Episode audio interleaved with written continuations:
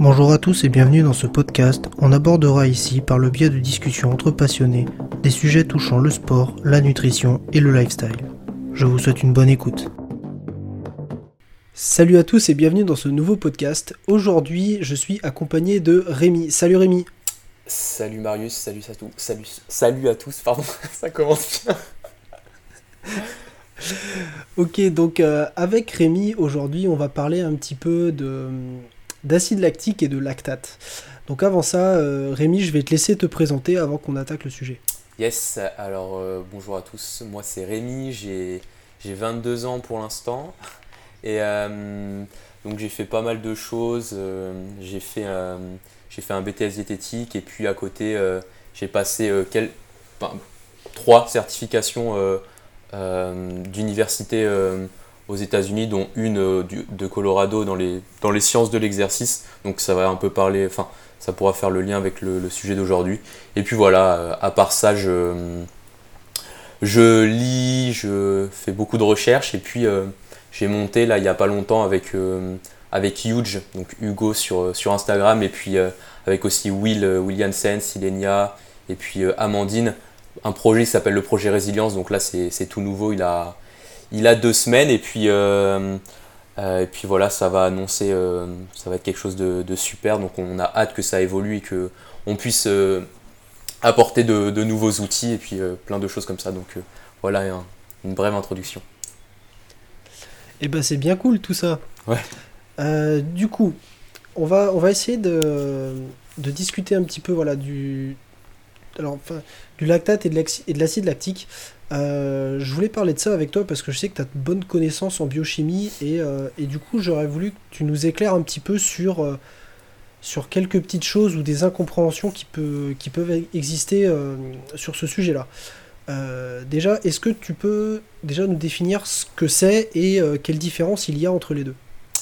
Yes, alors on va faire une brève introduction du coup pour ça dans le métabolisme énergétique des cellules quelque chose de passionnant. Alors euh, tout simplement pour... Euh, euh, on est fait de plein de cellules et pour vivre, chaque cellule de notre corps doit produire de l'énergie. Et pour, en fait, chacune d'entre elles produit de l'énergie pour continuer à vivre et puis aussi une, certaine interconnexion, interdépendance entre toutes. Et donc, le, pour produire de l'énergie, ça se fait souvent en trois étapes. on a ce qu'on appelle la glycolyse, après on a le cycle de Krebs, et après on a la, la, chaîne de transport d'électrons, la, respiration mitochondriale. Les mitochondries, c'est euh, le, petit, euh, le petit organite qu'il y a dans les cellules, qui est un peu la, centrale énergétique, c'est là où on produit le, plus d'énergie. Et donc, euh, si on prend la molécule toute simple de, sucre, qui est le glucose, qui est le carburant, on va dire, préférentiel du corps humain, et principalement par exemple des reins, les globules rouges peuvent utiliser par exemple que le glucose, les neurones aussi, eh ben, le glucose rentre dans la cellule et là va subir 10 étapes. Et ça, c'est la glycolyse. Et à partir de ces 10 étapes, le glucose devient deux molécules de pyruvate. Ensuite, ça passe dans le cycle de Krebs. On appelle ça un cycle parce que c'est comme un cercle qui se répète constamment. Là, on produit encore plus de... Alors, on produit déjà de l'énergie dans la glycolyse. L'énergie, on appelle ça de l'ATP. On produit aussi d'autres choses euh, qui transportent aussi de l'énergie qu'on appelle des, des transporteurs d'électrons. Donc là, on va parler notamment du NAD+, NADH. Et après, donc quand on a fait le cycle des Krebs, qu'on a encore produit de l'ATP, aussi du NADH et aussi du dioxyde de carbone, on va dans la respiration mitochondriale, donc dans la mitochondrie. Enfin, on est déjà dans la mitochondrie dans le cycle de Krebs, mais enfin. Et, euh, et là, on a la chaîne de transport d'électrons où on crée beaucoup, beaucoup d'ATP. Donc ça, en général, quand tout se passe bien, on a ces trois étapes. Et ça se passe bien quand on a de l'oxygène, notamment, et puis ben, de l'énergie, donc du sucre. Et donc vraiment quand on fait ça, on a beaucoup d'ATP qui est produit, on a de l'eau qui est produit, donc H2O, et puis du dioxyde de carbone, CO2. Et donc là, dans ces cas-là, dans, dans un contexte, on va dire, normal, sain, on produit normalement très peu de lactate. Et donc le lactate, normalement, c'est une molécule qui est, enfin, c'est une molécule qui est produite lors de la toute première étape, donc la glycolyse. Donc je sais pas si je suis clair, je suis un peu décousu, mais je pense que normalement ça devrait aller. Ça va pour le moment, Marius Ouais Alors, alors moi, ça me parle. Après, Ouais. euh, j'espère que ça pourra un- parler à, à tout le monde. Donc on a ces trois étapes, la glycolyse, le cycle de Krebs et, euh, la, et le- et la chaîne de transport d'électrons. La première étape, la glycolyse, elle se fait sans besoin d'oxygène. Et donc y a, hum, si on n'a pas besoin d'oxygène, on est quand même capable de produire de l'énergie. Et quand on produit de l'énergie sans oxygène, eh on va produire ce fameux lactate, ou dont on parle aussi l'acide lactique. Et on en parle beaucoup notamment dans l'effort physique, quand on va faire par exemple du fractionné, euh, on sent que les cuisses brûlent. Et là, on dit qu'on produit de l'acide lactique. Pourquoi? Parce que quand on fait un effort qui est intense et, bref, euh, on n'est pas capable d'apporter assez d'oxygène aux muscles. Et donc, le muscle, pour survivre, eh il va être capable de produire de l'énergie. Et en produisant de l'énergie, va produire aussi du lactate. Et en fait, le, souci, le, problème un peu qu'on a, c'est cet abus de langage en parlant d'acide lactique et de lactate. On a tendance à utiliser acide lactique parce que on, fait référence à l'acide. L'acide, ça brûle. L'acide, c'est un peu corrosif. L'acide, ça fait plein de choses et l'acide, ça peut faire mal. Et donc, on a tendance à dire bon, tiens, quand mes cuisses brûlent quand je fais un effort, eh ben, c'est parce que je produis de l'acide lactique. Et, euh, et en fait, c'est là où se trouve la confusion, surtout, c'est que euh, quand on regarde donc, dans la glycolyse, on a 10 étapes qui se suivent. Et quand on regarde ces 10 étapes qui se suivent, eh bien, euh, le corps humain, dans sa cellule, n'est pas capable en fait de produire, de produire cet acide lactique. Je ferme. Pardon. Il n'est pas capable de produire cet acide lactique. Donc, on en a parlé juste avant avec le pKa, mais bon, ça, je ne sais pas si on va forcément en parler. Mais euh, Non, on va peut-être pas rentrer dans ce genre de détails. euh, voilà. Mais Enfin, où- Ah. à la rigueur, enfin, on peut, on peut l'expliquer rapidement. En gros, la, la- le, le pH, donc c'est la mesure d'acidité euh, dans, dans une solution, euh, donc que ce soit dans l'eau ou par exemple dans notre cellule. Et, euh, et c'est une échelle donc, qui va de 0 à 14. Et plus on se rapproche de 0, plus c'est acide. Et plus on se rapproche de 14, et plus c'est basique. Donc c'est l'inverse d'acide. Et donc on a un pH qui dit neutre qui doit être euh, à environ 7.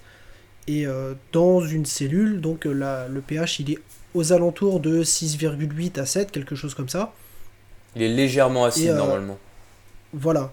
Et le, le, le pK, en fait, si on veut, dans un, dans un système acide et base, donc c'est ce qu'on appelle un couple acide-base, donc là on va avoir l'acide lactique et le lactate, on va prendre cet exemple-là puisque c'est le sujet.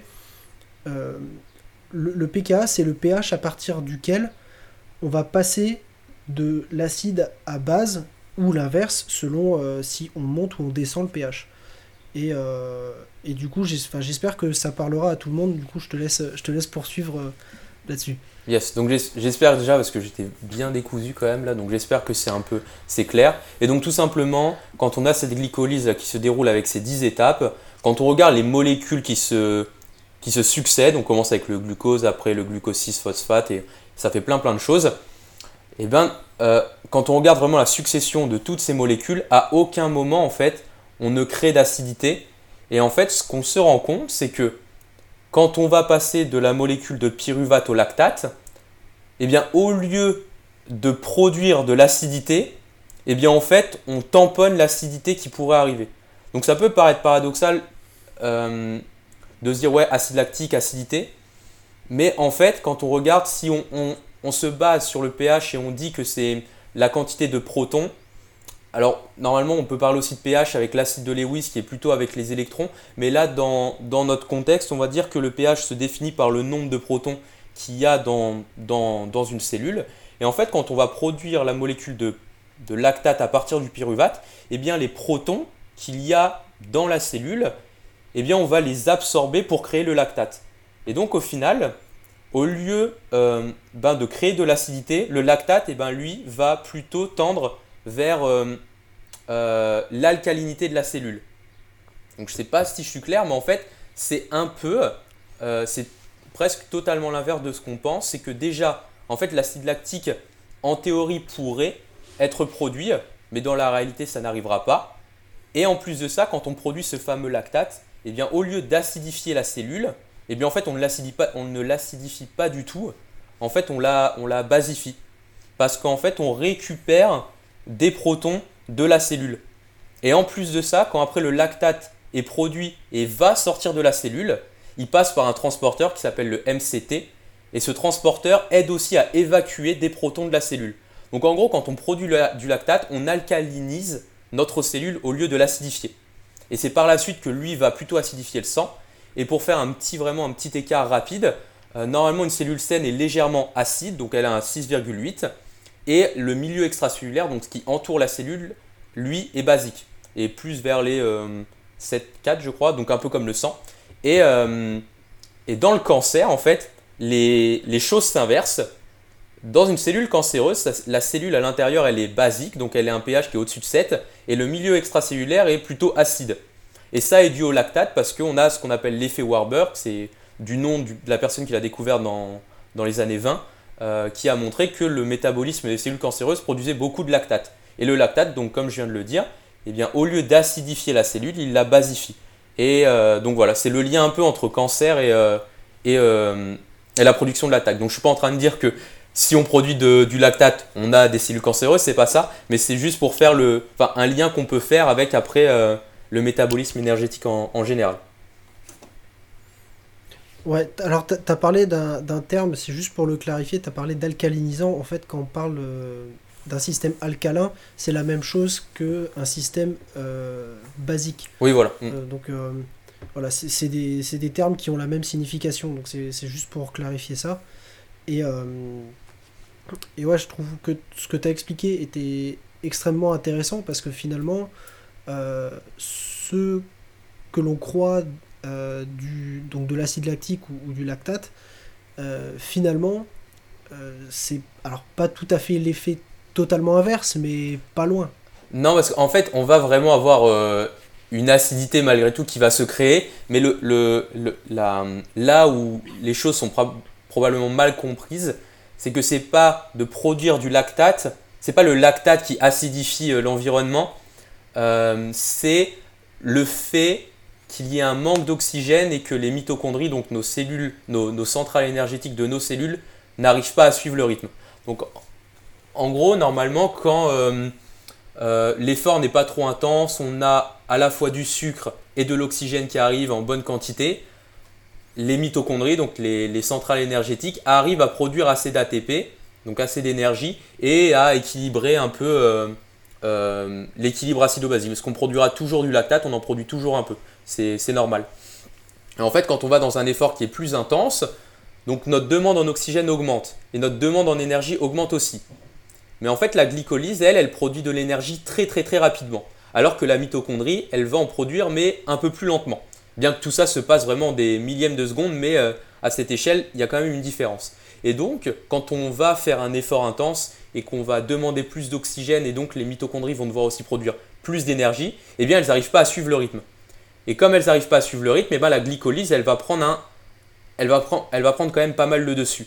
Et en fait, on va avoir vraiment cet excès de protons qui va apparaître au moment où on va en fait euh, hydrolyser, donc on va couper en deux notre molécule énergétique qui est l'ATP. L'ATP, c'est pour adénosine triphosphate. Donc triphosphate, c'est pour 3 phosphates. Et quand on coupe cette molécule d'ATP, on arrive avec un ADP, donc adénosine diphosphate. On n'a plus que deux phosphates. Et donc il y en a un qui est parti. Et en fait, quand on fait cette coupure, donc quand on sectionne un phosphate de, la molécule, eh bien là, on va libérer un, proton euh, dans la cellule. Et un proton en plus veut dire qu'on acidifie l'environnement. Et en fait, la réelle cause de l'acidification d'une cellule, c'est en fait juste les mitochondries en fait, qui ne sont juste pas capables de suivre le rythme. Et comme elles ne sont pas capables de suivre le rythme, c'est un mécanisme primitif parce que la glycolyse, c'est ce qu'il y avait au début, les premières cellules euh, un peu vivantes qu'il y a eu sur cette planète il y a des millions d'années, eh bien elles fonctionnaient qu'à la glycolyse. C'est le, le, vraiment le processus le plus basique, le plus simple, même si c'est très complexe, euh, qui existe pour un organisme vivant. Et dès qu'il y a un souci, de toute façon, une cellule, elle revient à ce mécanisme primitif. Et encore une fois, pour faire un lien avec le cancer, le cancer, c'est une cellule qui est, euh, en fait, qui est revenue dans le temps, qui est super primitif et qui ne connaît que la glycolyse. Et la glycolyse, c'est là plein de choses, la division cellulaire, tout ça. Donc là, on, sort du cadre du, du, podcast.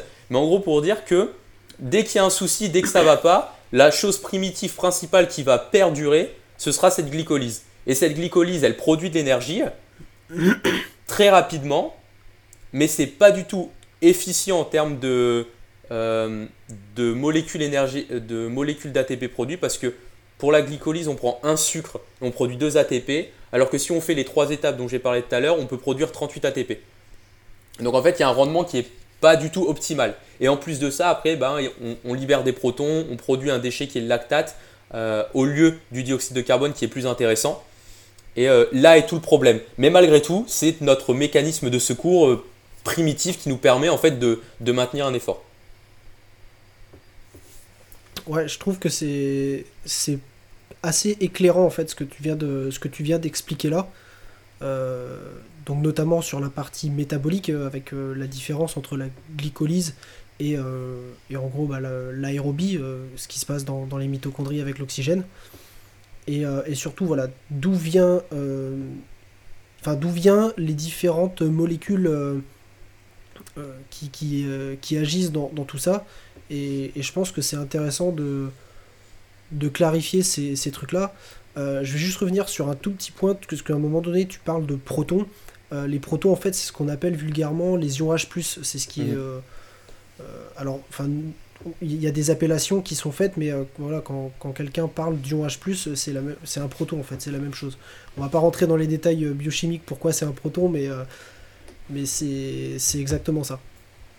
Et du coup, euh, bah du coup, tu as, répondu finalement à la, deuxième question que je voulais te poser, qui était d'où ça vient, euh, puisque tu l'as, tu l'as détaillé euh, par le, par le mécanisme de la, de la glycolyse.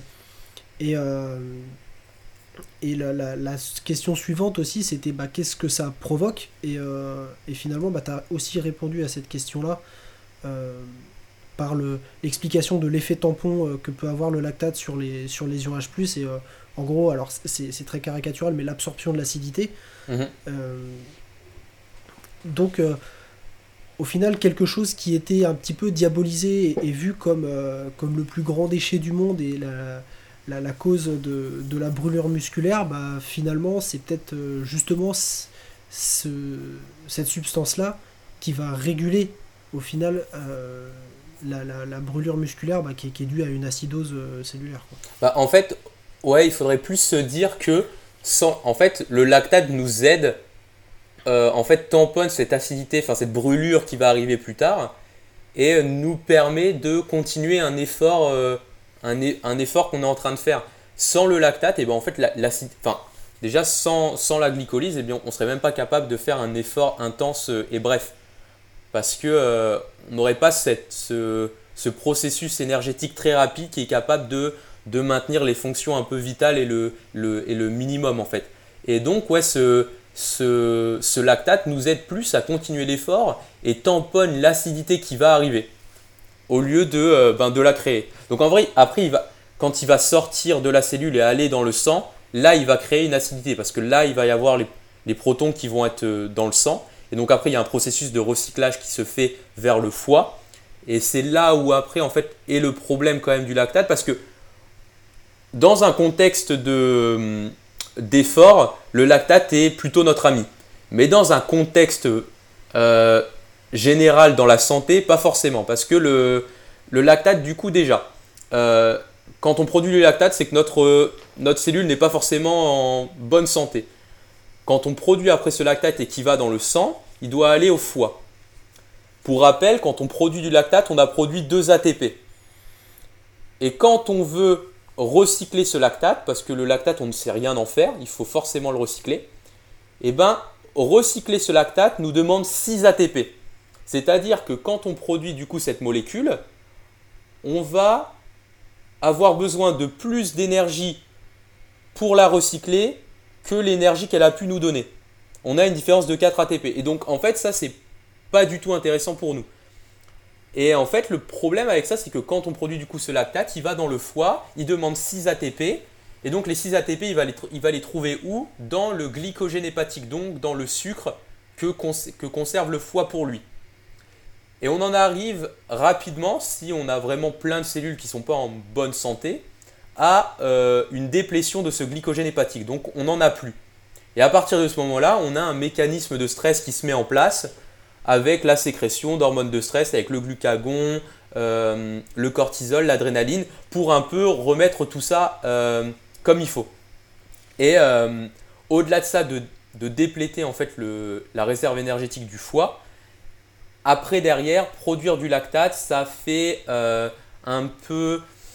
comment faire ça de manière simplifiée En fait, le, les vaisseaux sanguins vont un peu commencer à être poreux l'eau qui se trouve, enfin le volume sanguin va diminuer, le sang peut commencer à devenir un peu, un peu plus visqueux, euh, les cellules vont commencer à, prendre plus d'eau et donc ça dérègle plein de choses derrière. Donc en gros, pour retenir que dans un contexte vraiment euh, de performance et de d'activité sportive, le lactate est quelque chose qui est intéressant et heureusement qu'on l'a, mais dans un contexte global de santé, en produire n'est pas forcément euh, idéal. Ouais, je vois à peu près ce que tu veux, ce que tu veux dire, étant donné que euh, finalement, si on regarde la globalité de la chose, euh, produire du lactate veut dire qu'à un moment donné, on va avoir une dette énergétique. Ouais, déjà. Ouais. Et, mm.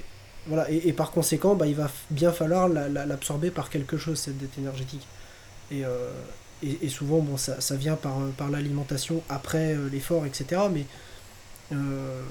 pour quelqu'un, on va dire, qui, euh, qui a une production de lactate qui est due à un effort, euh, enfin cet effort à un moment donné il va bien s'arrêter, donc la dette va être, va être épongée.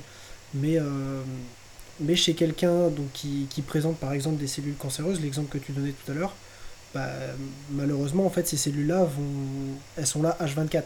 Mhm. Et, et, par conséquent, bah, la, la, dette énergétique se retrouve encore et encore et, euh, enfin, évidemment, quand c'est pas généralisé, c'est c'est euh, absorbable, mais euh, plus les, la quantité de cellules tumorales va être élevée, plus la production de lactate va être élevée, et forcément, bah, plus la dette énergétique va l'être aussi. Yes, et bon, après là, je prenais l'exemple du cancer, mais qui est un exemple extrême, mais dans, dans le... Chez quelqu'un de normal, il est possible, en fonction des hormones que l'on a et de notre état de santé, tout ça vraiment global, sans dire qu'on a un cancer ou quoi que ce soit, on peut avoir plus de lactate qui est produit. Et c'est le cas par exemple avec le diabète. Le diabète, on peut être diabétique sans avoir de cancer. Et, euh, mais pour autant, un diabétique, quand on regarde, il produit énormément de lactate. Et euh, c'est à ce moment-là que ben, du coup, on en vient à ce cercle vicieux. On produit du lactate, ça arrive au foie, le foie n'a plus de glycogène hépatique. Du coup, on fait une hypoglycémie. Puis derrière, on a le cortisol qui monte, on libère des acides gras et c'est un, c'est un cycle qui se, met, euh, qui se met en place.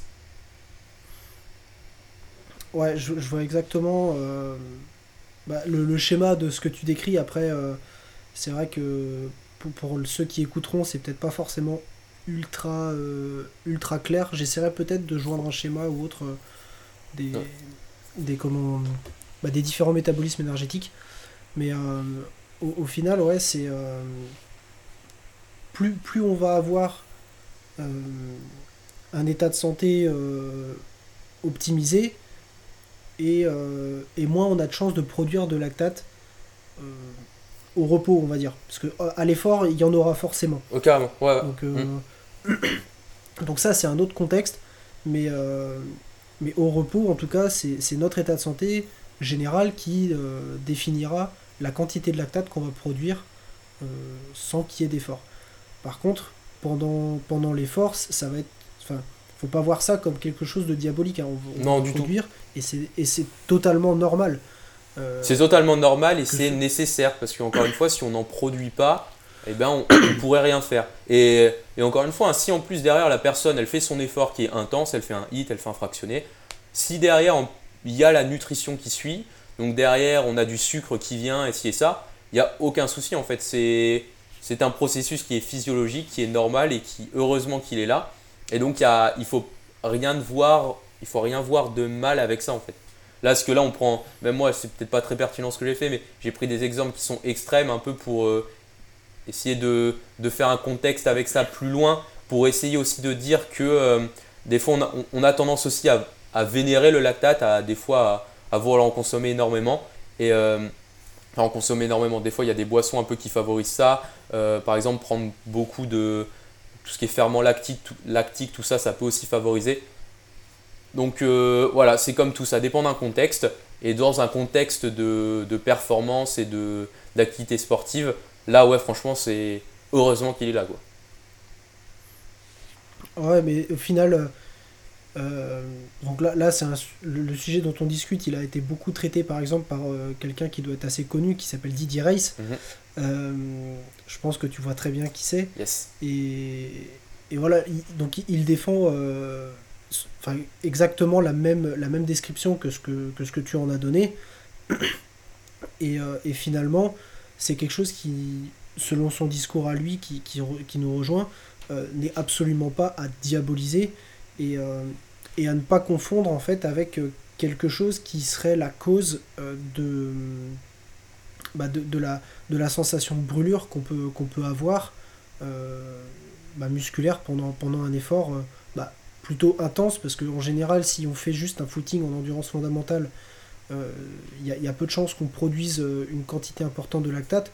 Mhm. Par contre, l'exemple du fractionné que tu as donné, voilà, du, sprint un peu long, type 400 mètres, 800 mètres, euh, là, clairement, en, fin de course, les, jambes elles brûlent, ça c'est sûr et certain. Ou, ou, même on peut, on peut bifurquer sur la, partie musculation. souvent sur des, des, séries très très courtes, euh, je pense à des euh, entre une et cinq répétitions, c'est assez rare qu'on ait une sensation de brûlure mhm. parce que c'est pas forcément euh, le substrat le plus utilisé. On va plutôt taper sur la, la, créatine phosphate, mhm. mais mais dès qu'on va commencer à allonger un petit peu les séries, la, la, la, congestion qu'on peut, peut sentir en général, elle s'accompagne d'une sensation de brûlure et cette sensation de brûlure, elle est due justement à cette, à cette acidose euh, qui, bah, qui vient des ions H+, dont, tu as parlé tout à l'heure, et qui finalement sera, sera tamponné par, euh, par le lactate. Mais finalement, euh, les ions H+, et le lactate, ils sont produits de manière égale. Par contre, c'est la capacité de nos mitochondries, donc qui est plutôt utile pour le, métabolisme aérobie, donc ce qui, qui est utilisé par l'oxygène, euh, voilà, c'est la capacité de cette mitochondrie à éliminer euh, l'ensemble euh, lactate et ion H+, qui va devenir le facteur limitant. Et du coup, il y aura une accumulation qui va, elle, créer cette acidose. Yes, et puis derrière, en fait, il faut... Il y a un petit détail qui est important à prendre en compte, c'est que là, on parle d'un effort intense et on parle quand on n'arrive plus à apporter assez d'oxygène à la cellule. Mais ce qu'il faut savoir, c'est qu'on peut produire du lactate si on a trop d'oxygène. C'est ça qui est paradoxal, c'est que si on commence à hyperventiler, donc à, et en fait à inspirer trop, à avoir trop d'oxygène dans, dans notre sang, et eh bien à ce moment-là aussi on va produire du lactate. Donc on va pas forcément ressentir cette fois-ci cette sensation de brûlure parce qu'en fait la, sensation de brûlure euh, qu'on a lors d'un effort s'accompagne de plein d'autres facteurs, donc bah, de l'activité musculaire. Mais si on est par exemple assis tranquillement en train d'écouter le podcast et qu'on commence à, hyperventiler pendant un petit moment, plein de choses peuvent se passer. On peut avoir la tête qui tourne, on peut commencer à avoir les mains qui, deviennent froides, on peut ressentir un peu les crampes peuvent arriver. C'était un moyen aussi à l'époque de, diagnostiquer l'épilepsie. On pouvait faire hyperventiler les gens ou euh, on leur faisait boire un grand verre d'eau. Euh, c'était deux moyens. Bon, le grand verre d'eau, ça n'a rien à voir avec le lactate pour le coup, mais euh, c'est ce qui permettait de, diagnostiquer si quelqu'un était épileptique. Pourquoi Parce que à partir du moment où on, augmente l'oxygène dans, notre corps, eh bien on, va, on fait une compétition avec, le CO2 et le CO2 est, vraiment important pour la respiration. Euh, et, en fait, on peut aussi du coup avoir cette production de lactate qui se fait lorsqu'on a trop euh, d'oxygène. Et un bon exemple, c'est lorsqu'on monte en altitude, on a moins d'oxygène parce que la pression diminue. Euh, et, donc on retient plus le CO2. Et c'est ce qu'on appelle le lactate paradoxe. Donc je pense qu'en français ça va être euh, paradoxe du lactate, je sais pas trop. Et, euh, en fait ce, paradoxe est que plus on monte en altitude, moins on a d'oxygène, mais bizarrement on produit moins d'acide lactique, moins de lactate, pardon. Je fais moi aussi je fais l'abus de langage. Et, et tout ça s'explique par le CO2 qui a des effets un peu, je sais pas, pro-respiratoires on pourrait dire. Et donc en fait il faut il faut vraiment voir le lactate dans ces deux sens-là. Il peut aussi bien euh, arriver quand on a trop d'oxygène que quand on n'en a pas assez. Et tout dépend au final, le, facteur déterminant vraiment c'est le CO2, parce que le CO2 derrière dans la cellule, il régularise tout, sa structure, euh, son taux d'hydratation, les ions qu'il laisse rentrer, est-ce qu'il laisse rentrer du sodium ou est-ce qu'il le laisse dehors, est-ce qu'il laisse sortir le potassium ou il le retient, euh, et euh, aussi avec les hormones, tout ça, bref, plein plein de choses. Le CO2 est vraiment un peu au cœur de tout. Et, et si on va en altitude, on a beaucoup de CO2, on ne produit pas beaucoup de lactate. Quand on commence à faire un effort, par exemple physique, on demande beaucoup d'oxygène et en plus de ça, notre respiration augmente et on a un peu tendance à hyperventiler, on respire par la bouche. Et de respirer par la bouche nous fait inspirer beaucoup d'oxygène, mais nous fait expirer aussi beaucoup de CO2. Et euh, on a cette tendance à euh, sûrement être un peu en hypocapnie, donc c'est-à-dire avoir pas beaucoup de CO2 dans notre système, enfin dans notre corps, pardon. Et, euh, en fait, dès qu'on a moins de CO2, et eh bon, on respire beaucoup moins bien. Et enfin, on respire beaucoup moins bien au niveau des cellules. Et donc, si les cellules, là, cette fois-ci, n'ont pas assez d'oxygène, elles produisent du lactate. Donc, c'est très paradoxal parce que, et très compliqué à appréhender parce qu'on a cette tendance à dire ce qui nous fait respirer, c'est l'oxygène, oui, mais au final, l'élément qui est vraiment euh, indispensable à la vie, c'est le CO2. Euh, et il y a plein, par exemple, pour, donner pour euh, imager ça, il y a plein d'organismes vivants qui sont capables de vivre sans oxygène mais qui sont incapables de vivre sans CO2. Et euh, c'est pour ça que l'élément peut-être vraiment principal de la vie serait plutôt le CO2 que l'oxygène. Mais bon, là, désolé, je suis déjà en train de totalement dériver. Mais, euh, mais pour dire que euh, voilà, ça dépend de plein de facteurs et que. et c'est pas forcément les facteurs qu'on croit. je suis désolé. je suis parti encore là. Il n'y a pas de mal. Mais, mais finalement, ton exemple, ton exemple de l'altitude est, est, vachement intéressant. Et enfin, alors ça me, ça me remémore une petite anecdote, et effectivement, quand on est en altitude et qu'on essaie de produire un effort, euh, la, la, sensation de brûlure dont on parle, en fait, elle arrive ultra vite.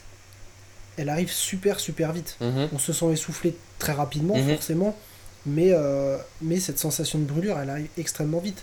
Euh, enfin, je me souviens avoir essayé de, de, monter un, petit, euh, un petit mouvement de terrain quand j'étais euh, quand j'étais en Argentine dans la cordillère, mais au final on était déjà à 4000 et quelques mètres. Comment ça causait là déjà euh, Clairement, pourtant je l'ai fait en marchant pour, parce que je savais très bien qu'on était en altitude et que, et que j'allais ramasser si, si, je me mettais à courir, mais j'ai dû monter allez, 200-300 mètres j'étais j'étais oxy arrivé en haut mais sans problème et j'avais les, les, jambes enfin cuisses et mollets qui commençaient bien à, brûler, euh, mais sans souci, alors que j'avais fait voilà 300 mètres en marchant. Donc là, alors toi là tu dis l'inverse de ce que je viens de dire du coup. Tu, tu trouves que si tu augmentes en altitude, toi la sensation de brûlure elle arrive plus vite, c'est ça? Tu as l'impression? S'il y a un effort physique. S'il y a un effort physique. Mhm. Par contre au repos non. Yes, je vois ce que tu veux dire. Ok. Mais en fait, là, ce qui, est intéressant du coup dans ce que tu dis, c'est que ça montre aussi que. Euh, parce que vraiment, ce coup du lactate paradoxe, il y a, des études qui en parlent. Et euh, donc, ce que ça montre aussi, ton, exemple, c'est que cette sensation de brûlure doit venir, enfin, vient d'autre part. Elle vient pas forcément de ce fameux lactate. Parce que euh, on le voit qu'il on, y a vraiment une différence entre l'altitude, tout ça. Donc, c'est vraiment intéressant de d'avoir ton point de vue parce que pour le coup, euh, euh, j'ai jamais vraiment euh, essayé de voir moi mon, état physique en haute altitude, mais c'est intéressant. Bah oui, au final, c'est pas faux ce que tu dis, c'est qu'au final, bah, quand on est en altitude, la brûlure, elle vient, elle vient même plus vite. Et par contre, notre capacité à, créer du lactate n'est pas forcément corrélée avec. Mhm et, sûrement, tu dois avoir. Euh, pardon, je te coupe. Euh, sûrement, plus, tu dois avoir une récupération qui est meilleure, parce que étant donné que tu es en altitude et que tu, as, tu logiquement retiens plus de CO2, après, tout dépend encore une fois de comment tu respires, tout ça. Mais euh, étant donné que tu retiens aussi plus de CO2, des fois, ta récupération, des fois, elle est meilleure aussi. Et puis après, il y a aussi les autres facteurs du style l'adaptation, tout simplement en, en altitude. Est-ce que la personne qui fait cet effort est arrivée le jour même et l'a fait comme ça? Est-ce que ça fait deux mois qu'elle y est acclimatée? Euh, Parce que en même temps, après, on a des, adaptations un peu euh, avec les mitochondries, tout ça, qui, qui viennent aussi. C'est pour ça que, les, de toute façon, le, par exemple, les, le foot français s'entraîne s'entraîne en altitude, parce qu'il y a une adaptation qui se fait au bout d'un certain temps. Ouais, voilà. Donc il y a énormément de, de, facteurs à prendre en compte, et cette sensation de brûlure ouais, n'est pas forcément n'est pas forcément égale à la. Non, enfin, ne signifie pas. Brûlure ne, ne signifie pas lactate. Ouais, voilà, c'est un petit peu ce qu'il faut, ce qu'il faut en retirer en fait. Que, euh, on, pourrait, on, pourrait trouver des millions d'exemples comme ça, mais, euh, mais effectivement, euh, alors ce que tu disais par rapport à la récupération, j'ai pas énormément de souvenirs, mais de mémoire, j'avais pas trop trop galéré à, à en mhm. récupérer. Après, même si j'avais une sensation de brûlure qui était venue assez vite, en soi, l'effort en lui-même n'était pas, n'était pas fou. Donc euh, ça aussi c'est peut-être à, remettre en contexte.